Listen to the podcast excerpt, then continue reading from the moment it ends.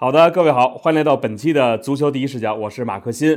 那今天呢，我们的嘉宾呢是傅亚宇老师，傅老师好。啊，马克好，啊，球迷朋友们大家好。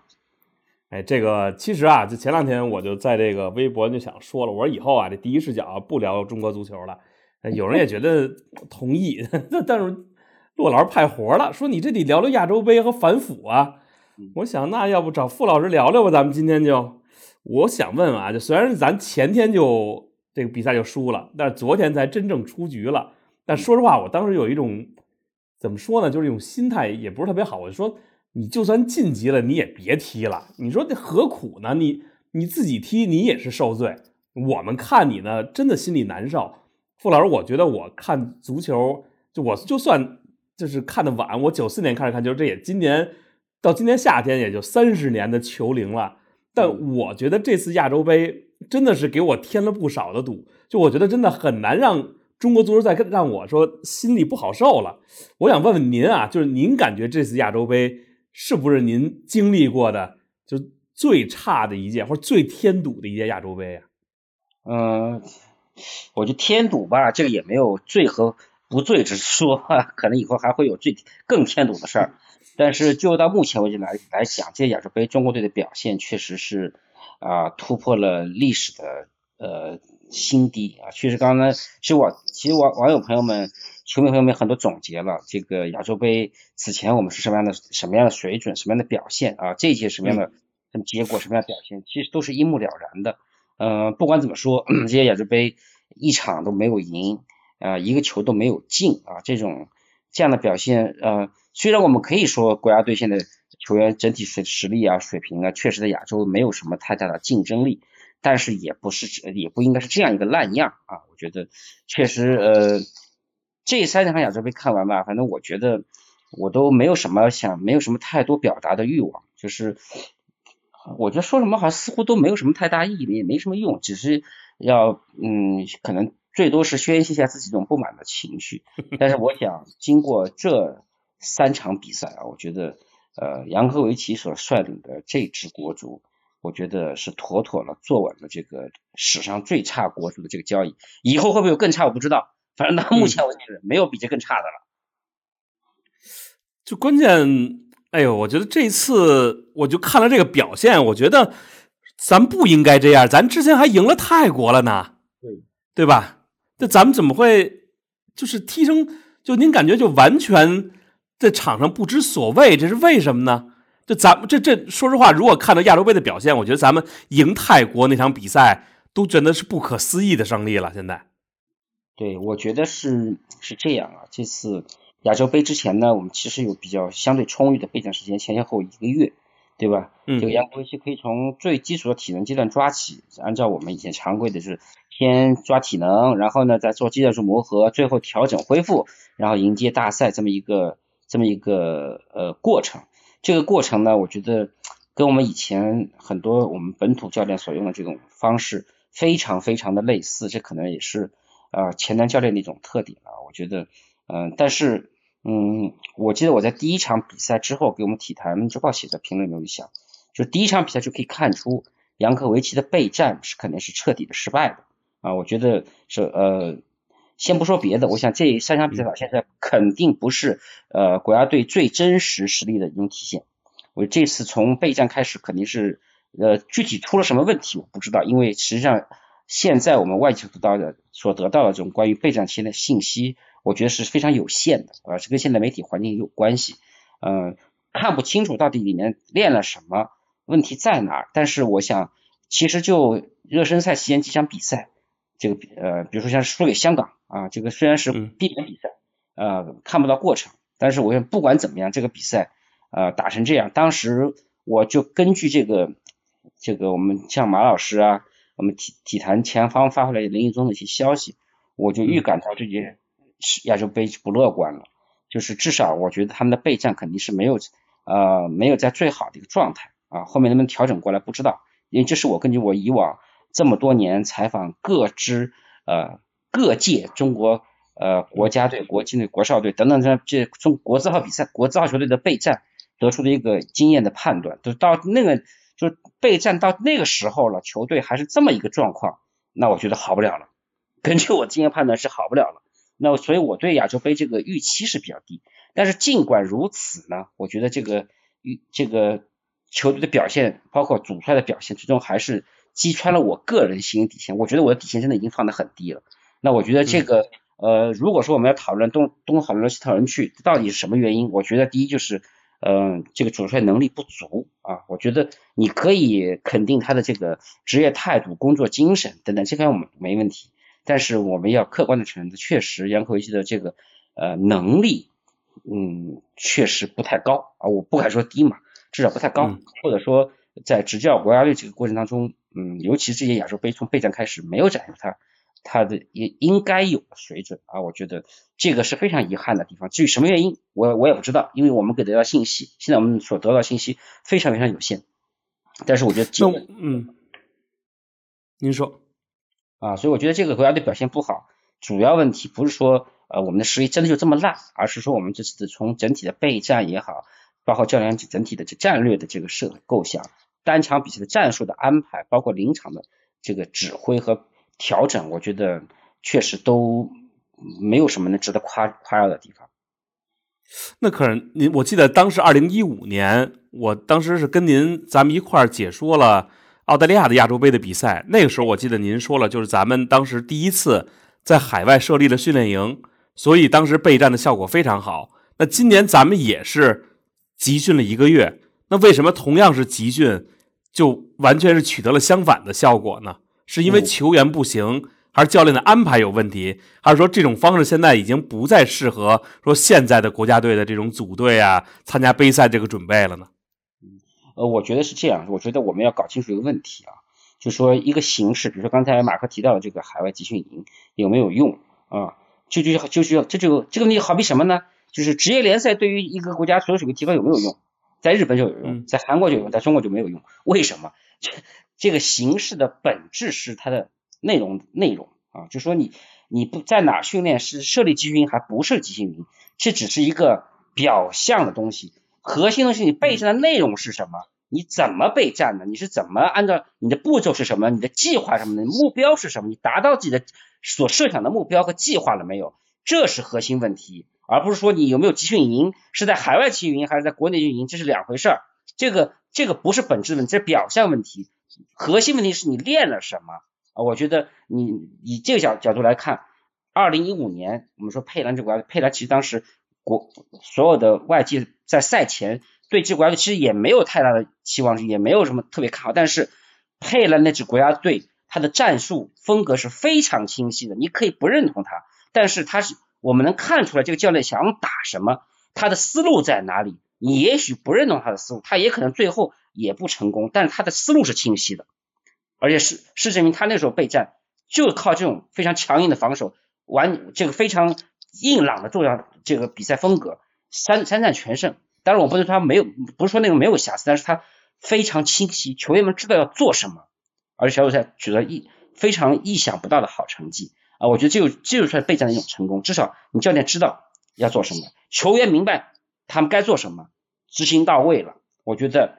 不管什么样的阵型，什么样的战术，你只要清晰、精准、明确啊，我觉得不会打出特别糟糕的一个呃，哪怕结果不行，不会打出特别糟糕的过程。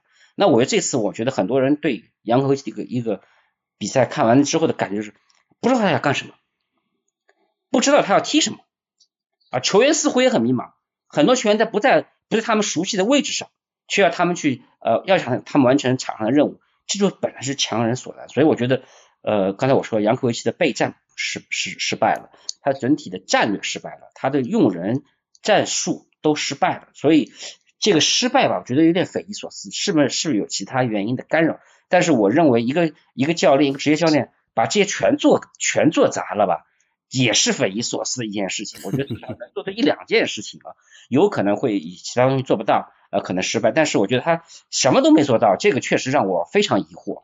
嗯，这具体可以说一下，因为之前咱们一直打这个叫五后卫，但说实话，我觉得中超联赛里边没有任何一个球队是打这个叫五三二或者三五二也好的，而且我印象里边就很多年前河南队是打过这个五后卫的，然后广州恒大当时里皮带的时候打过三中卫，但是因为那个时候是边翼位吧，这个是不是有张成林啊，还是谁？当时就说他的这个能力还挺好的，但是给我感觉咱们就是包括看这个比赛里边，咱们的边翼位也不知道该怎么踢，所以这个是为什么？这这这这是主教练能力的一种体现吗？就是他可能没有考虑到你的这些联赛里边这些球队。都踢什么阵型？反正我就按照我的思路打，但这东西就练不出来了吗？这个是短短的时间里边。呃，我觉得其实是这样的，我我对这个问题的理解就是，呃，作为一个国家队主教练啊，我觉得跟嗯跟俱乐部主教练有所不同，因为他毕竟他所他所拥有的这个选材面是比较广比较宽广的啊，哪怕说中国球员整体水平都不高，但至少能有个一两百人可以选，这是没问题的，对吧？大部分实际上，那如果是像这个世界强国的话，那就更更别说了。你手上可用的好球员都很多。那么，呃，作为国家主帅，一般来说，呃，有的人就是喜欢，就是我我设定一个战术战战术啊，设定一个阵型，然后我就按照我这个阵型的战术要求去选人啊，选到我认为适合我踢这个阵型的人选，这是一种方。还有一种思路就是，另外一种教练可能就比较灵活，就是我有什么菜我就做什么饭，对吧？根据现有球员的这个能力特点。我来设定给他们呃一个更更合理的一个战术打法，这两种教练实际上都存在，我觉得也也不存在好坏之分。我觉得哪怕就是具体到我们现在中国国家队这个层面上啊，我们说其实现在真正有实力的中国球员人数已经不多了，在亚洲层面竞争力比较弱。但是啊，我觉得你杨科维奇如果就定打三中卫啊，或者打三五二也好，三三也好，我觉得没有问题。你说三中卫，因为我们现在中卫人数中卫人选比较好，像现在现在首发的三个，包括还有吴晓松等等，呃，贾胜龙，对吧？我觉得中后卫人人人员相对比较比较富裕啊，防守能力这样的话有三个比较强能力比较强的中卫来呃保护正面的防守，对防守来说是个加强。我觉得这个思路也没有问题。那么问题在于什么呢？你既然是要打三中卫，那么你就是必须有两个边翼位，这两个边翼位呃，你不管怎么说，你得找到。就是他这个是呃踢球方踢球风格或者说这个踢球方式，他适合踢边翼位的，你得找到这个人啊。比如说刘洋，你说能不能踢？我觉得现在还可以。那右路，你说就找不到一个比刘彬彬更更适合踢右翼位的人吗？其实我觉得王国那个王刚要是没伤的话，他踢踢右边翼位应该还可以。就算王刚伤了，我觉得。难道中国这么球员只有刘彬彬是踢国家队主力右翼位的第一人选吗？我觉得怎么都这个这个逻辑我怎么想不明白，我想不明白啊！这个球员错，我们说这届国家这支国家队在这个亚洲杯上球员位置错配最明显的就是刘彬就刘明斌，刘明斌第一从他这个特点呢，他是本来是个边锋出身啊，他是个突破型进攻型选手。第二从他身材各各种能力来讲，他也不是他也不是一个边翼或者是防守上他绝对是。不能支撑的，他你如果要他投入更多的精力去防守，他的进攻一定是完蛋。那我觉得这场比赛其实看得很清楚。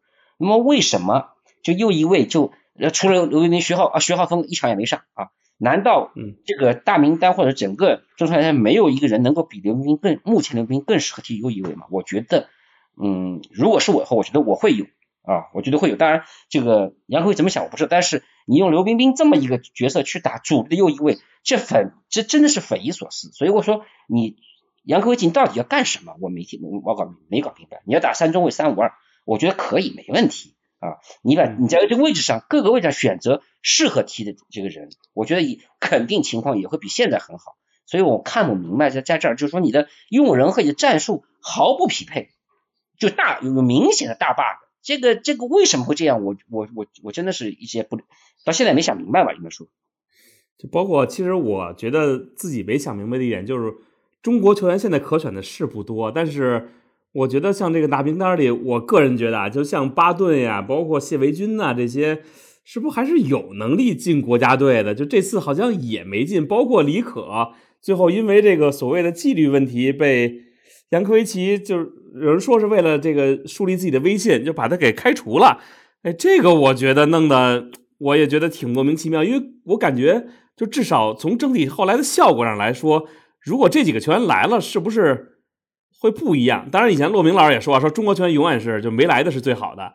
就我不知道您怎么看这个问题。对，我觉得这个呢，我觉得我呃，除了我刚才说，刚才我说这个球员在场主主力位置这个错配位置错配之外，我觉得人选问题，我觉得是我们要呃给予主教练这个这是充分的这个尊重和自由，这是他的权利啊，他愿意选什么人，当然我想我也想试着去理解他，就是说他为什么只选选这些人而没有选到，就是说哪怕选一些这个。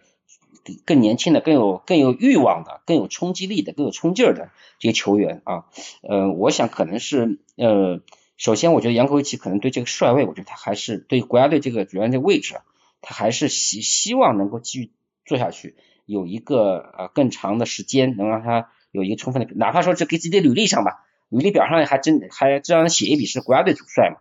那我想，因为我们也知道这个杨科维奇的合同，他有有各个阶段式的这个指标考核。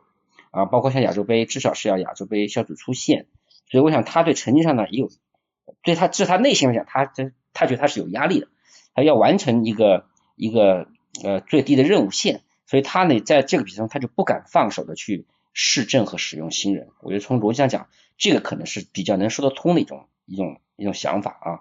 那我想呃，但是可能就对我们外籍人来说，或者说对我们球迷普通球员来讲，我觉得这亚洲杯说句实话，我们可能。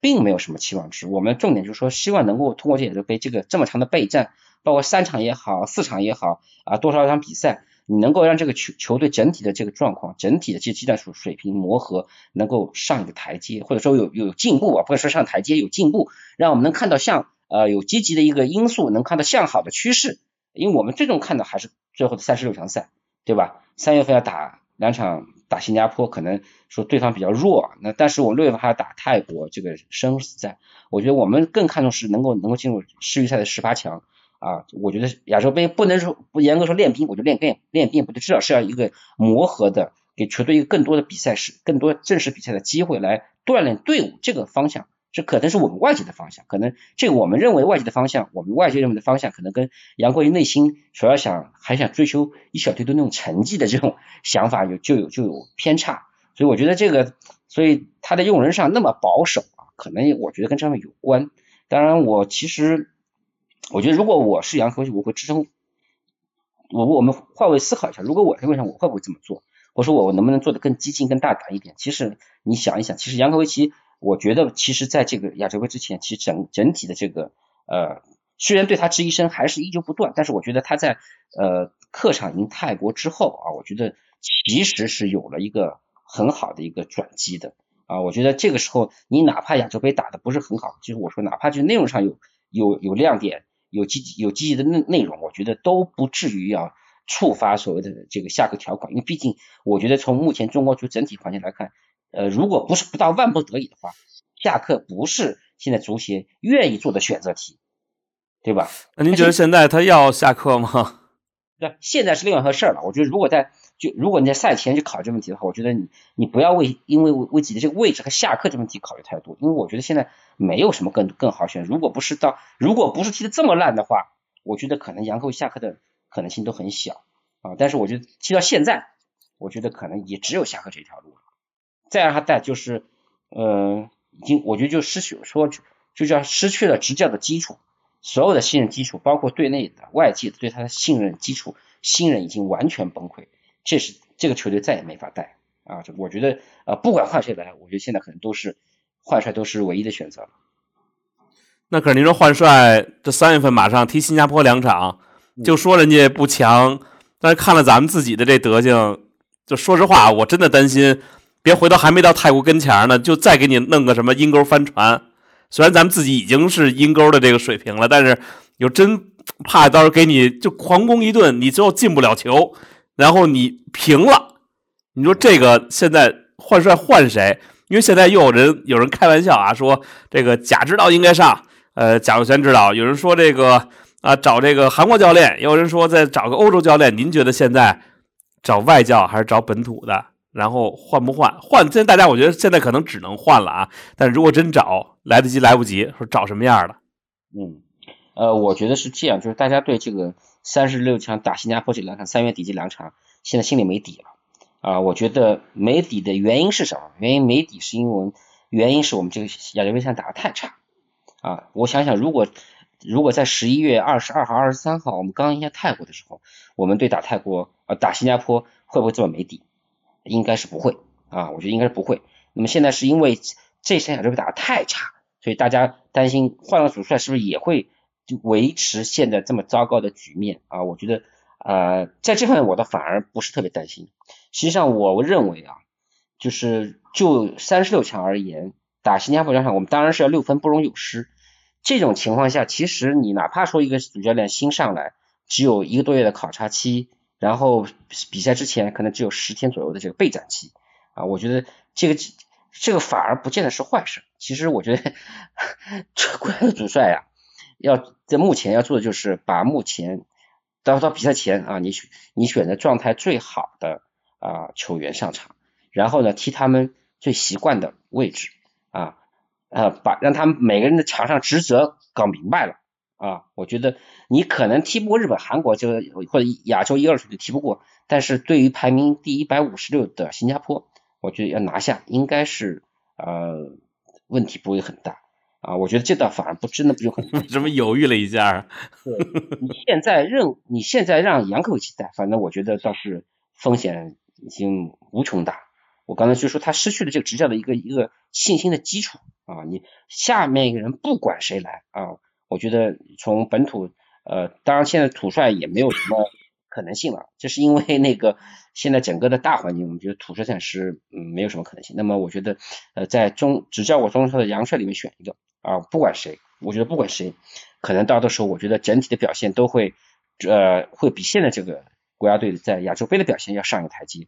啊，我觉得拿下新加坡，我觉得不用特别担心。所以我想，不管怎么说，啊，你把人定，足协确实也要抓紧时间把人定下来，啊，把主新主要定下来以后，让他能够至少有个准备时间，啊，我觉得也从目前看两个月，或者说哪怕就集训十天，我觉得打新加坡应该问题不大，真的。那这次亚洲杯啊，就是咱看啊，就无论是强队弱队，就包括第一次踢亚洲杯的，人家都自己有自己的东西，就我感觉咱们。就完全不知道自己是踢的啥，就像您说的，我记得啊，我印象里是九四年世界杯第一次看球的时候，我看北京晚报那会儿，然后有简报，然后大家就是讨论的，这当时正好赶世界杯嘛，然后讨论的热火朝天，然后说突然有一个人在座的就说说那中国足球到底是什么风格？结果人家说那个时候开始就跑了好多年足球的老记者，就突然给问住了。就琢磨了半晌，说：“哟，我还真说不出来中国是什么风格。你要说以前可能有什么，呃，打过一高一快呀，或者打防守反击呀，都都有过。但我印象里好，从九四年开始，是不是咱中国队一直就没有一个特别明显的风格了？这个我真的我没有，或者说我看过的比赛里边吧，可能没有特别的深刻的印象。嗯，那我觉得这个风格这个事情吧，是，嗯，怎么说啊？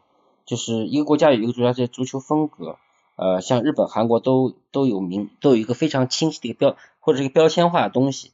但是你再看现在整个整个世界足坛，我觉得也有这战术趋同化的一个一个迹象，也也不像以前，就是巴西就是桑巴，就是呃技术好控球，意大利就是混凝土防守，德国就是那个精密战车，呃整体性好，呃英格兰就是头球队，对吧？呃荷兰就是全攻全守。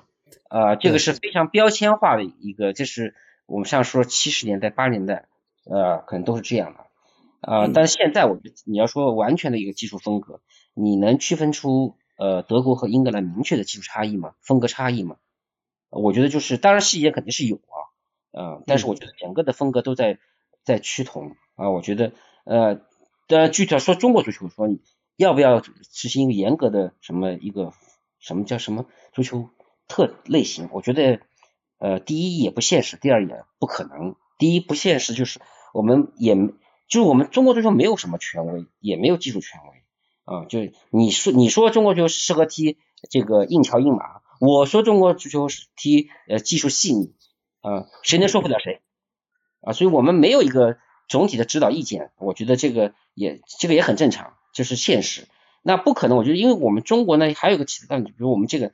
啊，南北差异东西差异都很大，就是北方球员和南方球员特点都完全不一样，对吧？说语言都不通，其实对，就就说我觉得中国足球可以秉承很多多样化的发展。就那南越球员，你非要去跟辽宁队员一样去硬敲硬马，靠身体对抗，靠冲撞，靠力量，嗯，广东拳能踢吗？广东拳它就是细腻、快速、灵活，对吧？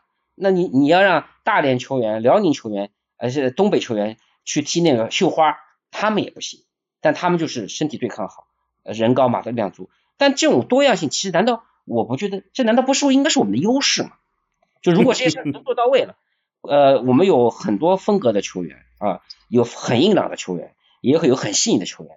这个对于如果到最终对到国家队来说，对主教练选择来说，他难道不应该是个好事吗？对不对？那就说我们现在我们说这个没有风格，我其实我认为是理解就是我们的呃青少年培训中最基础的东西没有一个标准，没有一个合格的标准，所以我们这球员这出来就基础不牢，地动山摇。你要基础好啊，一个一个你因为不管不管是你身高人人人高马大还是这个矮小灵活，你首先得脚底有活嘛，你基本的东西、基本功这些东西、基本的足球理念、足球意识、足球技巧、技能。你得得具备，你这才有网上说什么我们今天打什么风格这个基础，你你那些都没有，你谈什么风格，谈什么什么什么什么基础东西都没有动，对不对？你要基础先打牢，所以我觉得现在中国就不是风格的问题，不是什么标签化的问题，而是说你啊呃青少年培养你这能不能把这些最基本的这些东西教会，我哪怕说不与时俱进，哪怕我就说回退回到当年专业时代的这种训练水准要求，对青少年要求水准。能那个能做到，我觉得都都不容易，都可以了，对不对？现在问题是我们在退步，退大踏步的往后走啊。但我觉得至于他这个这个对国家队来讲，可能这个是个很遥远的一个话题，可能因为它传导时间会比较长嘛。那我觉得现在国家队对一支任何一支国家队，哪不管哪个主来带，我觉得就是你不管想踢进攻还是踢防守，是要靠控球还是要呃要要对抗，我觉得至少你要明确。我说你你明确你的。技技战术打法要求，根据你的要求去选，在中国中超这些池中小池里去选人啊，踢到这拿出来就严完全执行了我的战术要求，能力不行，最后效果不好或者达不到这这种效果，成最后一些比赛还是输了，我觉得我们是可以，我们可以，这时候我们可以说，哎，确实是我们球员能力不行，对吧？那那那要求很明确。职责很清楚，那你就那我要求边锋一给给边锋创造一对一过人机会，但边锋过不去，或者成功率不高，那那是那是球员能力问题。那我觉得你至少要明确的思路，你要打什么？我觉得这有这个是非常非常清晰的一个东西。那我觉得这次呃杨和维奇从上任以来，其实从去年最初六月份打上热身赛啊打进攻打的稀烂，然后到九十月份开始转向啊，我觉得打防反啊，我整体思路。呃，我说你你要有一个过度认知的过程，我觉得也能理解啊。到十一月份，其实我们呃靠防反打赢了泰国，这个其实我觉得效果是不错的。那到了亚洲杯，你到底想打什么？那你是说还要打防反？我觉得也没有问题，哪怕说你打打里巴打打塔吉克打防反也没有问题。但是你防反该怎么打啊？就你不能你你你跟第一天练跟第一百天练，你总得有进步吧？既然说内容上总得有有往上走的东西嘛。那我现在打防反，那么我怎么？防反反击的思路怎么怎么怎么来啊？球员的发进攻的发展在哪里啊？线路在是什么样的？跑位该怎么跑？球员应该是只能是应该是越来越清楚，而不是越来越混沌，而不是说还是打到哪儿算哪。那我觉得你这个你训练你的训练在练什么呢？对吧？我看我看不到训练的成果和内容，这是很重要的。就其实这么多年啊，咱这个甭管是本土的还是外教，经历了不少。那会儿老说米卢是骗子，但人米卢还真是就把国家队给带进世界杯去了。后来我读那个他的自传里边吧，好像金志扬指导写的书里边，我一个印象特别深刻的一点就是米卢老带大家玩嘛。但是呢，我记得特别清楚，就是他们老说米卢爱耍赖。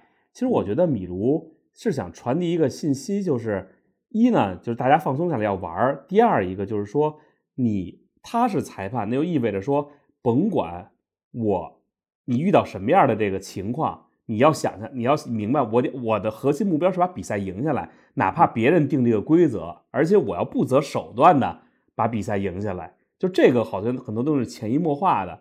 但是现在呢，我觉得咱们好像又回到以前那种，就是心理上那种高压，让大家就是我我我不知道是不是真的有很多队员不想踢国家队啊。但是我感觉现在这个情况。就大家觉得国家队太痛苦了，就你到那儿你踢不好，而且国家队肯定现在成绩是一个低谷，你肯定很容易被骂。另外一个就是咱们在出征亚洲杯的时候，大家看了那个反腐的那个纪录片，说您怎么看这个事儿？这是不是给大家说实话套上了一层无无形的这个压力呢？呃，你要说这东西呃完全对球队没有影响，这是不可能的啊。我觉得这些东西一定可在某种程度上对球队的这个心理也好、心态也好造成一定的影响，这是客观存在的。我从来都没有否认过这一点，但是我从来也不说，我从来也不认为这是导致国家队这些世界亚洲杯打的三场打这么差的根本性原因啊。我觉得这些场外因素有影响，但是。你打得不好的根本性原因还是你在本身的这个技战术内容和用人战术方面啊出了很大的问题，才会导致这样的结果。那我想，嗯，刚才马克提到这个米卢，其实以现在的这个视角来看米卢的话，米卢是一个非常典型的管理型主帅的一个这么一个一个标签啊，他是非他是呃非常呃擅长于呃就是调整内部的气氛氛围。你想那个那届国家队其实内部有矛有没有矛盾？其实矛盾很多啊，就是呃公开化的我们都知道，像当年的范志毅和这个呃第一前锋之间，这个谁都不服谁，甚至是呃一人带一帮的人，这种情况都很多。包括季海后来也跟也有些问题，对吧？有很多有很多问题，但是米卢都不呃和和包括和管理层一起把这些问题都消弭掉了啊，把这个队伍。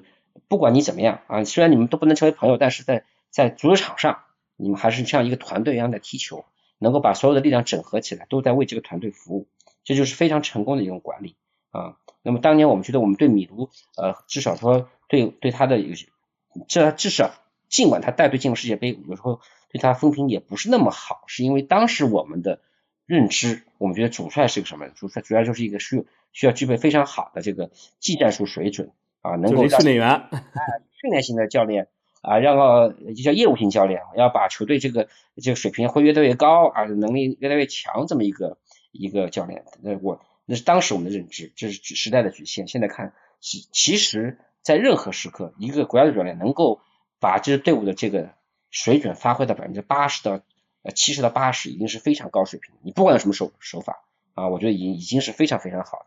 米卢是这种管理型，现在我觉得，呃，国家队也是确实，我不知道杨科维奇是什么类型的，呃，什么一个什么一个 教练呢？呃，反正技术型我更没看出来，啊，业务型没看出来，管理上现在可能，嗯，也没有到很好的一个状况，所以我想，呃，这个主帅吧，我觉得现在。这个位置很很难界定，到底中国队需要什么样的主帅？我觉得我也心里说实话，我我也没有一个特别明确的标准。当然，因为我们不是做决定者，我觉得做决定的人可能要考虑呃更更多的问题。但是我觉得要明确，我觉得就是其实我觉得很简单，就是你也别指望说要让中国足球呃在某个教练带领下发生这个，尤其国家队带领这个根本性的飞跃啊上台阶，我觉得。别别奢望这个啊！我觉得我们要找见的这个教练，现在就是就像我说的，他只要让这支队伍能够发挥出百分之在比赛大赛中啊，发挥到百分之七十到八十，这个把他水准发挥出来，我觉得就是一个合合格教练。而且中国队只要能打到这样，我觉得进三三十六强、进十八强也是不会有问题的。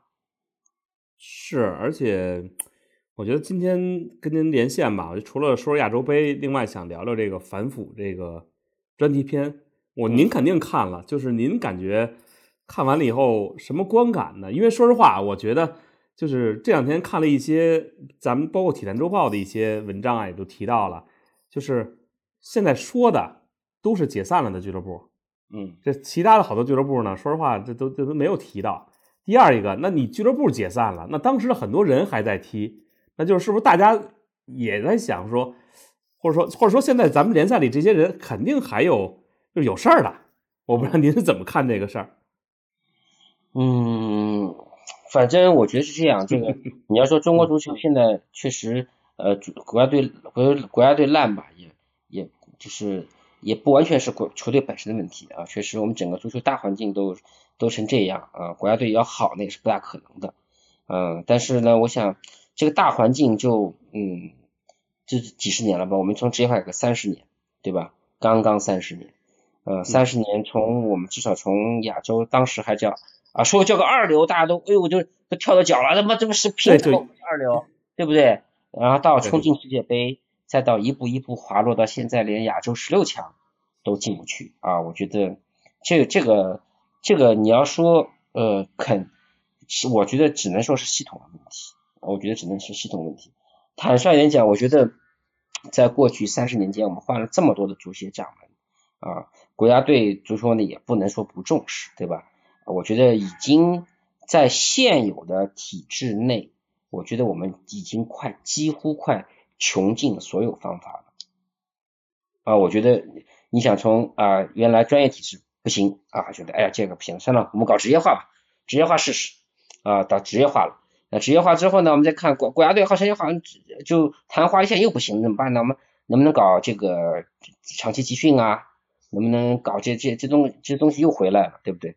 然后从管理角度来讲，我们呃一开始是从这个其他这个成功项目的啊足球界足球界本身的人呃不行，那我们从别的项目拿成功过的人，带带他们成功经验来到足球圈，能不能给足球带来新的血液？也不行，对吧？那好，那我们再。就让我们让那个功勋教练，这个辉最辉煌过的教练，这里在项目已经是辉煌不不能再辉煌的人来来管足球，行不行？哦，也不行啊。那我们，哎呦，这个体育系统是不行，那我们啊不做体育系统，我们从用从这个其他行业呃成功过的人来管理，行不行？也不行啊。就是在呃说白就是我们在体制内，就是我们在从这个我们的体制可以掌控的这个。方式，我们几乎已经穷尽了好多路，每条路都行不通，每条路都行不通啊！我觉得至少到目前为止都是失败的。那我想是不是在这些路都就要穷尽之后，我觉得我们是不是可以再从更高的层面去换一个思路看这个问题啊？我觉得现在中国足球这个思路啊，以这个呃，虽然说我们所谓的现在所谓的脱钩了，呃，足协也搞了。这个这个社民呃社团化了，但是我们也知道，实际上还是在受到我们呃政府部门的这个强力的管束和管控啊。说白了，其实还是换汤不换药啊，只是换了个换了块牌子而已嘛。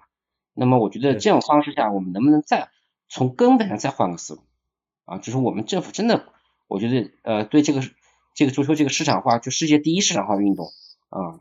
竞争最激烈这个市场化的运动，最最完最完整的市场化职业化这么运动，以我们现在这个政府这种我们的举国举国方式，嗯，就搞这足球可能是有点问题，或者说我们也没有现在也没有可能也没有必要去用国家投入大量的资源去做足球这件事情啊，我觉得其其实现在看做的也不算不是很好啊，至少不是不成，我觉得能不能换个词？我觉得能不能就完全让它民间化市场化？反正都这样。您这么说，现在现在咱们这个新赛季中超联赛异地转让，说原则上不允许，我觉得那就是还是有机会可以允许的。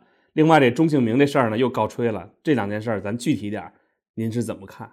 不，你别什么什么异地转让，什么原让原异地转原让是允许的，怎么不允许呢？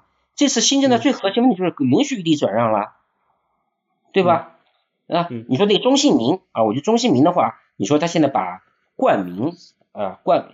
冠名拿出来，也没有说否定中信名，中信名还是在啊，把但把冠名权给俱乐部开放，当然不能是主要股东来冠名，是需要在市场上找另找冠名商啊。我觉得这个反正呃，当然中所有不是所有的球队都能找到冠名商，但是有些俱俱乐部我觉得是可以找到，至少是给俱乐部多开一条财路嘛。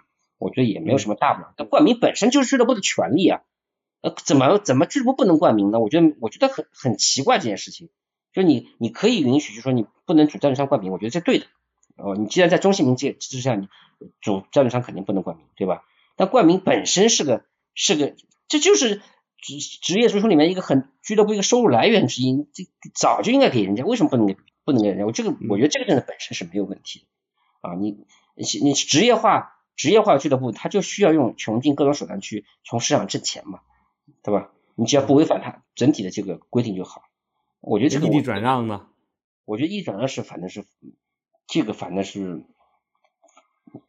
反正是说一条一反正就是换换一波领导，换一种思路啊，我就这么说。我觉得因为上次我们在上在上一届的这个领导班子里面，就是严禁异地转让。我觉得从呃本质上来讲，我觉得异地转让这个呃禁止异地转让这个这个事情，我个人是赞同赞同的啊，因为这就是实际上就是他要鼓励你是要搞呃能从长远角度出发去在一个地方去建设一支球队或者建立一个俱乐部，那这跟足球长周期我觉得是吻合的。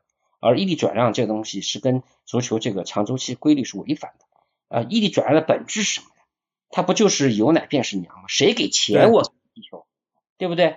那跟我们职业化最终的这个目标、思路、方向，我觉得都是背离的。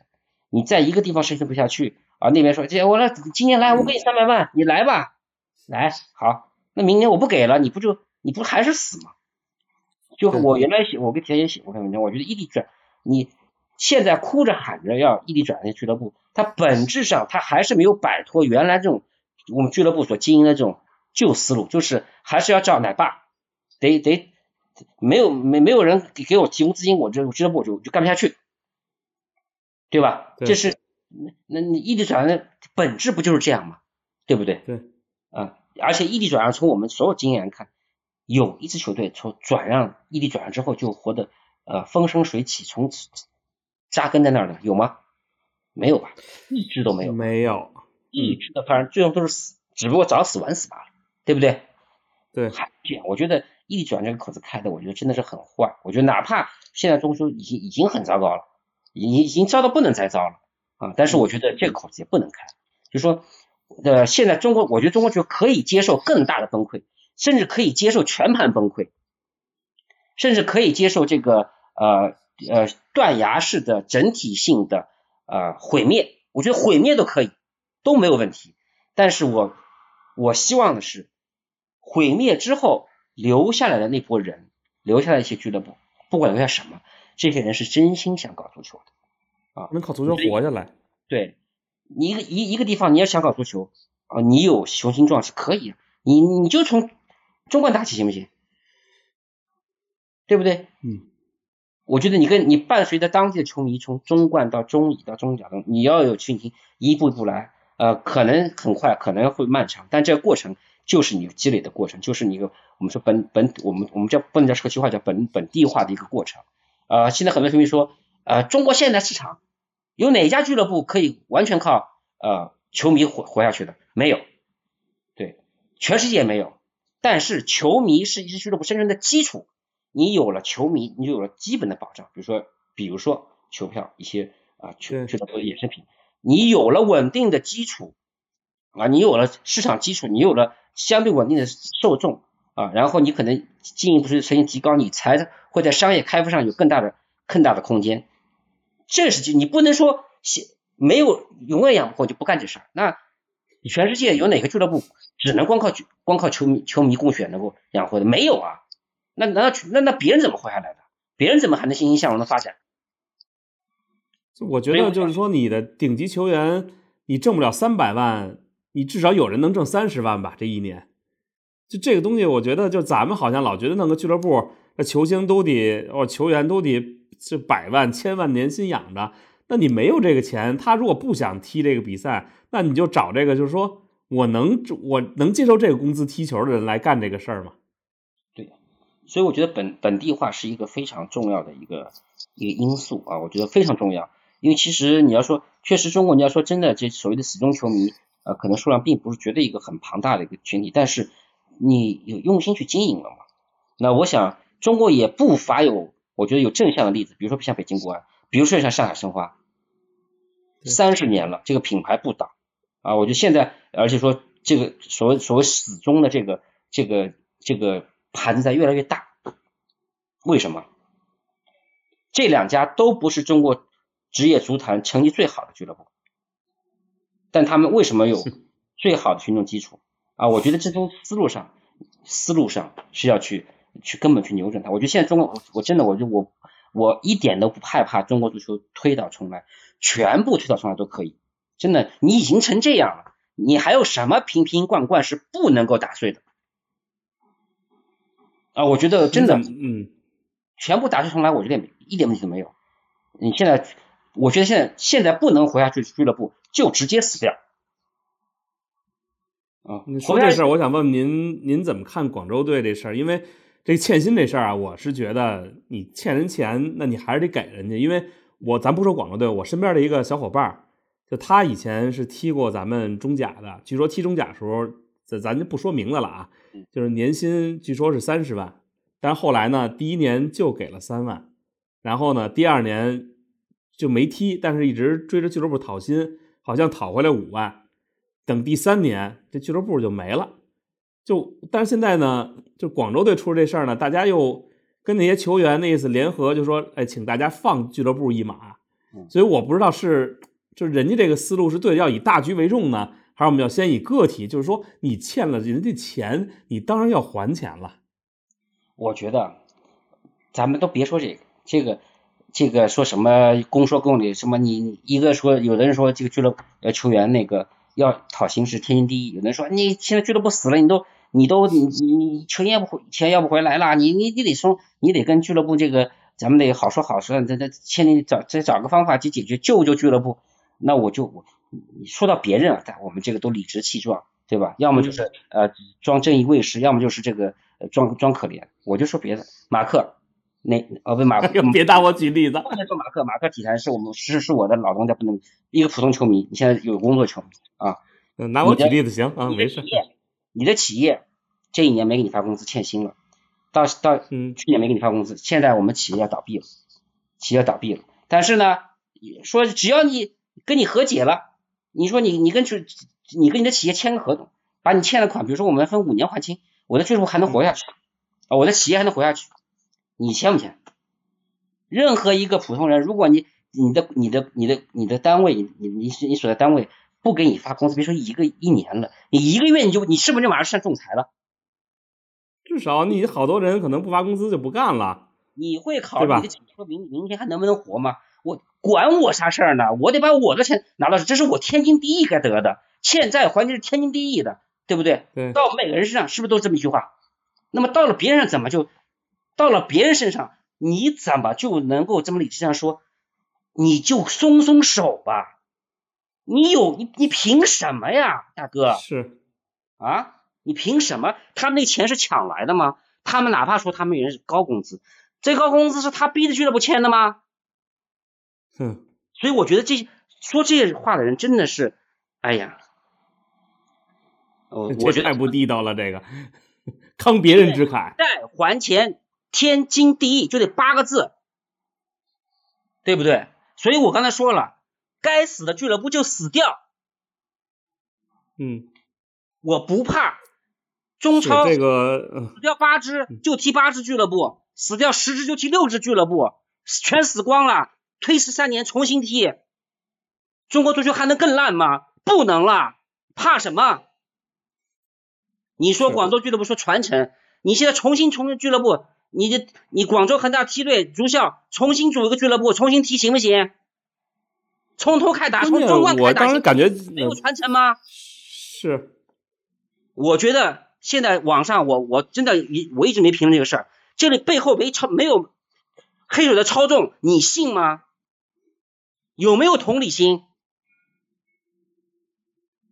真的，该死就死，别救，能救过来吗？你母公司那一年投资都不是投资，那叫借款，全欠在俱乐部的，你还得清吗？你凭什么让后面的企业为你还？凭什么政府给你还？对，你破产就破产就倒闭呗。不，你你五大联赛的队，你该该降级，你该破产也得破产啊，对不对？你这你还有什么可说？还在这弄什么？对不对？你你球迷觉得要救可以，我刚刚说了，你现在就以恒大足校为班底，你新建俱乐部，你们去你们你们去带货也好，你们你们球迷去那个注资也好，我敬佩你们，不是传承，这不是传承吗？这也是传承，对，对不对？所以我觉得有些事儿太扯淡，太扯淡了。这个我昨天想起一个事儿来，就是有的俱乐部吧，你说他在国外。拿了冠军了，然后国内的这些前队员又开始讨薪，然后大家有人骂街。我觉得 这东西就是你在国外你不敢跟人家说，我今儿不给大家发钱了，我欠薪，先咱签个阴阳合同。在就是在国外你连规矩都不敢坏，在国内你就敢凌驾于法律之上。这个真的，我觉得，我觉得，就说说说到底啊，还是这个我们的足球确实没规矩，或者有规矩不执行。我就想问一句，在目前中国足坛，一个外外籍外籍球员如果被欠薪了，最后俱乐部敢不敢要不要付？不付就冻就冻结你的那个转转会资格，对不对？对，很简单，你别你别注册新球员了。那我们中国呢？你规定了规定都在那儿摆着，你什么时候严格执行过？所以我说真的，我我觉得我们现在要有敢于打破一切瓶瓶罐罐的决心。你都已经这样了，你的底子本来也不好，对不对？嗯，你你你难你你这个决心你下不了，我就打破一切一切旧东西，打破一切平民观，该死的全部死光，留下来的是能够继续活下去的。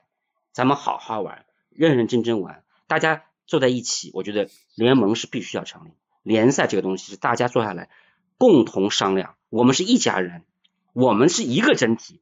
我们的所有的东西，规则的出发点、执行的出发点，都是为了整体大家好。这中间谁要先砸大家饭碗，他就先把他饭碗砸掉。现在我们的体制不是这样的，所以今天我可以搞这个小动作，明天你可以搞那个小动作，而其他的参与者他没有没有权利、没有资格对这些行为去做出一个整体的处罚，或者说你有空空空有规则执行不下去，这就是问题所在。因为大家不在一个饭碗里吃饭，大家不是一个利益群体，这是职业联赛搞不好的核心问题。因为管职业联赛的人，他不是职业联赛的主体，对对吧？对。职业联盟到现在为什么不成立？为什么成立不了？我感觉要要是不是这以后有可能就成立不了了？我觉得。但是我觉得中国足球未来想好，就两件事儿：第一，青少年，对吧？这是我们基础；第二。嗯，中超，中超是个重要的平台，或者说是未来很长的时是国家队能能不能够有一个相对稳定，我都不是高水平，相对稳定输出的一个唯一平台。你只有球员在联联赛里面得到了相对好的一个呃竞一个比赛比赛水准，一个保持好相相对的竞技状态，你才能国家队发挥出你的水平。如果没有这基础，那肯国家队肯定是空中楼，肯定不行，光靠集训肯定不行，对吧？就是一个联赛一个倾听，联赛怎么能搞得好？我觉得我们原来基础是以政府去管联赛。以行政管市场，走不通，走不通啊！我觉得真的走不通。我觉得职业联盟，嗯，当然中间有可有很很多复杂的一些技术性的问题，但我觉得这是应该都是可以能解决的。我觉得核心就是要成立一个联盟自己管自己的，所有人都要当他做主的，这大家共同维护联赛局面，共同维护一个整体利益的这么一个。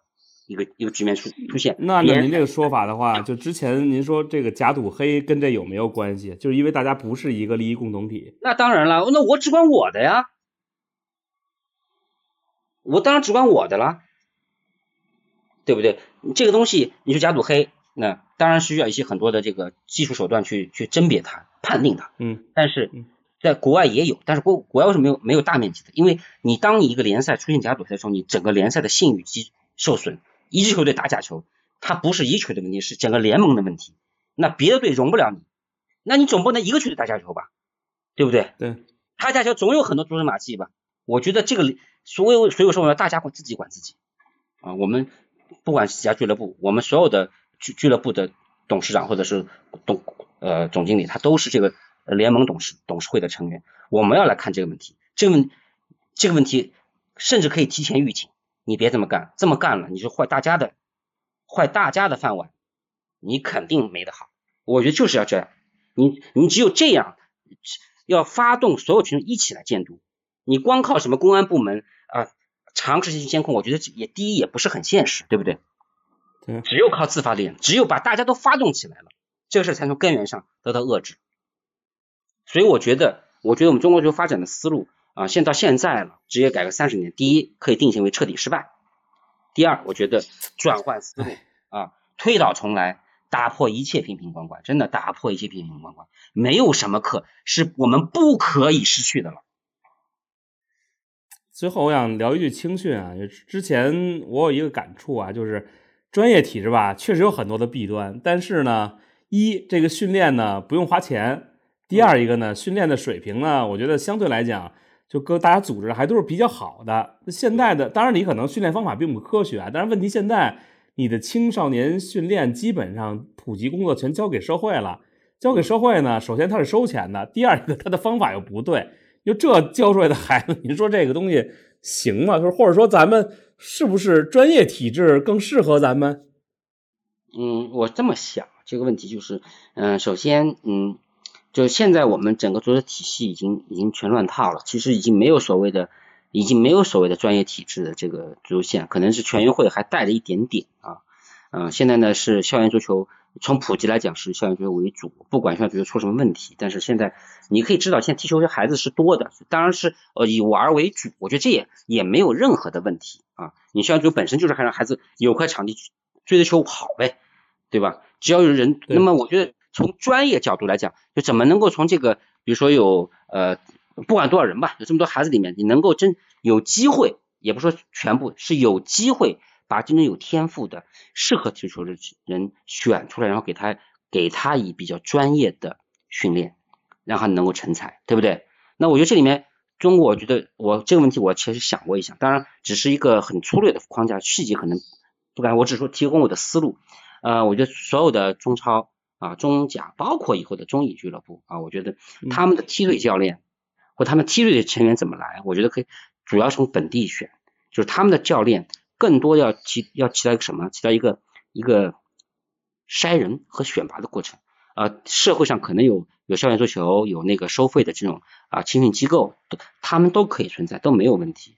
然后你的青训的教练，你是在这个盘子里去选人啊。那从几岁来个选择可以，比如八岁也好，十岁也好，十二岁都可以。我觉得，就你从里面选择相对你觉得可以，就是有有基础、有天赋的一群人，在这里面到这个层面了，你就需要进行免费的培训啊，就是真正挑出来人，就是好苗子，你是不花钱要来训练，是你有机会。当然中中间还会有方面，因因为足球本身淘汰率很高，对，淘汰率并不是很高。你在不脱离学校的情况下。你进行给他们做强化训练，周末或者然后到了寒暑假，可能有一些比赛啊，这就是一个青训的基础的盘。那么中国足协当然我觉得也也去也有很重要的工作要做。第一就是你在目前情况下，你优化和强化青少年就基础就培训阶段教练的这种水平的提高，你多多多多开一些课，多开一些班儿，让帮大家提高水平。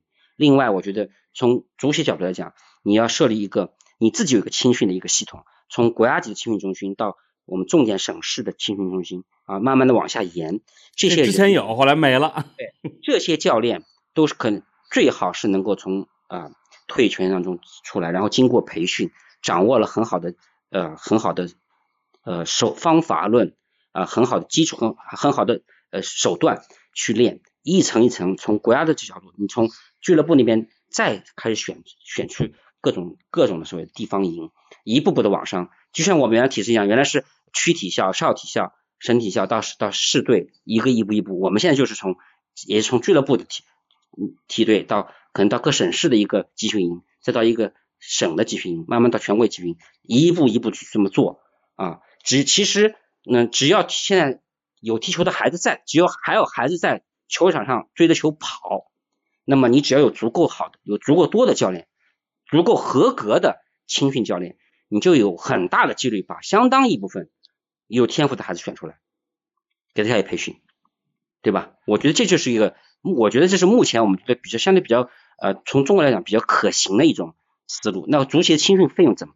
青训的投入在哪？就在这儿，你要组织更多的青训营，培养更多青训教练，在这方面大力投入。哎，现在我的一个感受就是，这传统校呢，是因为成绩好。那成绩好的怎么来的？是我有本事全区掐尖儿、全市掐尖儿的，然后等有的学校甚至能全国掐尖儿的。那最后呢，都不做普及，全做精英，你自然踢球的人越来越少。其实我觉得中国孩子那么多，你让大家如果有机会从小学踢到大学，就只要他想踢，他就能有时间踢。现在的问题是你到了四年级，你发现你这孩子呀踢球走不了踢球这条路，他可能就不踢了。十二岁就退役一大批了。其实你就这么说，有的人从小踢到大，可能十六七岁他才踢明白这球，他才有可能仗球。要咱，但是咱们基本上十二岁，好多孩子就都都已经不踢了。不，我觉得呃，刚才我提到这个问题，就是现在我们到到小小升初之后，这个踢球人口就呃断崖式跌落啊。我觉得呃，一方面这是我们现在这个。现有的这个这个教育体制所决定的，这可能是更大的一个话题，我们可能甚至都没有资格去探讨这些东西啊。但是我想从另外一个角度来讲，呃，足球本身就是一个大浪淘沙的运动，就是从小一年级，假设有一万个孩子去去去在踢球的话，那么到了十二岁啊，从六岁到十二岁，这六年之间，可能就有百分之九十的人就被淘汰，他他又没有就没有希望去进入到未来去做从走职业化这条路。但是他们不不妨碍他们在业余时间当把踢球作为一项爱好，作为一项娱乐，作为一项健身来继续持续下去，这是没有问题的，对不对？呃，你像我，我我从来我就是喜欢足球，我从我从小学开始踢球，踢到现在五十岁我还在踢。嗯，我我我我我对我对踢有什么功力吗？没有功力，但是我就喜欢这东西，我愿意踢，我觉得很有乐趣啊，这就是从小的这个习惯养成的。那我觉得从另外角度讲，刚才我说了，只要你把那个这套我们是很粗犷的一个。新体系去形成的话，那么到十二岁左右，本来就该淘汰一大部分人。另外，另外一部分人在不脱离学校情况下，你在同时在俱乐部去接受更精英化的、更正规化的训练，慢慢再再去一步一步的淘汰。到三年之后，可能到十五岁了啊，可能就要到进入职业职业化梯队这个阶段了。这个时候其实是能看出来很多东西了。从人才看，十五岁如果你还没有，你觉得还不行的话，估计也就没什么太大希望。你该去上学啊，你或者你这个凭这个足球，你你去考好的高中、好大学，有有有校队的这种呃更高高高学校都没问题，对吧？有这个分流体制，我觉得就很好。然后中间真正有精英化这部分人，通过我们精英化的培训把它选出来。那而且我认为，其实中国也，我觉得既不需要。也没可能在全中国范围内去所有的地方去推广足球，这跟中中国的国情不符。我觉得我们也没这么大胃口。其实真的在足球比较好的、基础比较好的那么十几个城市，我觉得就按这种方式呃去做的话啊，一方面我觉得各方面条件都能保证，资金、人力都能保证。同时，我觉得以中国的这个人口来讲，只要能有只有这么十几个就重点城市，中国足球的未或者说未来中国足球国家队。他就有大把人才啊！如果你是十四亿人都按这规律做的话，那五十年后中国就是世界冠军。嗯，谁也别跟中国争，不可能。但是这事儿不可能做成，对不对？我们都知道。但是我觉得我们就是现在要抓重点嘛。你铺摊子，其实我觉得意义并不是特别大，而且把有限的人力、物力和资本都浪费掉了啊！我觉得反而是在呃或者说成熟一个发展一个啊，在现在有现有的一些好的有基础的。这个城市，我觉得就以它经营的方式，呃，加校园足球的方式去普及开、推广开。我觉得，虽然足球是一个比较长周期的运动啊，但是我觉得你只要青训真正能够抓的比较好，我觉得五年能出第一波能够让我们看到希望的球员，这个我觉得也不算太漫长吧。我觉得都我们都三呃不说三十年，就从零零二年到现在二十年一路溃败下来，再等个五年。啊，我觉得我们能等，至少我能等。哎，这个想想起来之前那个说徐尔乐那儿，就是先在足校里练，后来不灵了，给退回学校去了，然后等练出来了又进梯队了。就这个，你还是得给大家一个，就是一呢，你有机会接受到精英化的训练；第二一个，如果你就是在被精英化的这个体系所淘汰，你还未来还有机会返回精英体系，我觉得这个是个原因。我像您说这个啊，这样插一句，包括你刚才说学尔，包括以前日本也讲到，是有他的这个校园联赛和呃这个俱乐部梯队之间有那个所谓双向桥梁嘛。但是我想说的是，被淘汰的就是被淘汰了。你刚才说到一，就说一年有多少人会从学校体系转到这个职业体系，有多少人是被退回去后再回来的？这个比例低到可以忽略不计。嗯，可以说会有遗珠，但不会有大量遗珠出现，对不对？对，这个是个概率问题。我我们我们不能以个体来来概概概括全体，说就就因为有一个人。是被退回去，然后又回来了，所以这这个系统是对的，我觉得不对，不是这个，不是这个逻辑，是有一万个人进去了，有九千九百九十九个都没有回来，证明我们的选秀体制这套体系是成功的，而不是失败的。而且你大体的就是说都会有遗珠，但是你不会有出现大量的情况是你失误的，就这个就可以了。错失梅西，我不会错失 C 罗就可以了。对，是，行啊，今天时间差不多了，谢谢傅老师啊跟我们聊了聊，有机会咱再接着聊中国足球。虽然这个第一视角可能国际的球迷多一点，但是其实足球呢，大家还是挺关心的国内足球，而且。就前两天老有人问，不聊不聊亚洲杯，不聊什么的。但有时候想想，哎，聊什么呢？我觉得这样是国际球迷，是我们现在为什么中国的国那个看国际球球迷多？因为中国国内球实在是让人看看看不下去嘛，对不对？等哪天我们中国队踢得好的时候，你看这些这这些球迷也是中国的球迷。也是中国那是，他他喜欢足球就很难不支持自己国家队的。他至少他支他支持国外的球队，他肯定有家乡俱乐部，他肯定会支持。另外一个，你自己国家的俱乐就国家队，你肯定会支持。但你真的有时候看了，真的让人哎觉得添堵，而且让你觉得哎呦真的是着急啊！这这个那种感觉还是不是中国的球迷，不是中国球迷，是我们中国足球辜负了他们。因为我是亲历者，我知道。在两千零一年我们出现那一天是怎样的一个举国欢腾啊！很多年轻孩子可能那时候可能还小，还没甚至还没有出生，都没有见过那个状况。那个是什么呢？就是嗯，可能那年除了中国的进中国的出现，没有其他事儿能够赶上这样的一个场景。我说大家，反正那年我记得上了两次街，一个是申奥成功。一个是就零一年，然后一个是十月七号出现当晚，大家骑车，然后就是马路上真的全是人，然后鸣着笛什么的，就那个真的太那印象太深刻了。当时不是我们不爱足球啊，我觉得也不是我们不爱中国足球，嗯，我觉得真的我们这些年被伤害了很多，当然就像我一样，这个这个伤痕也是很重，嗯，但是我觉得我现在还会看足球，我还会关注他，虽然我对他确实，嗯。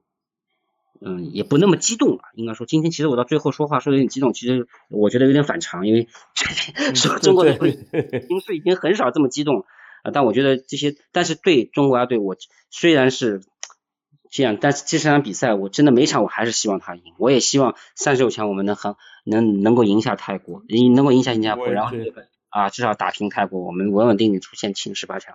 呃，再怎么样，我觉得还是希望他看到他。啊，多打两场比赛，给我们多次骂他的机会吧，求你们了。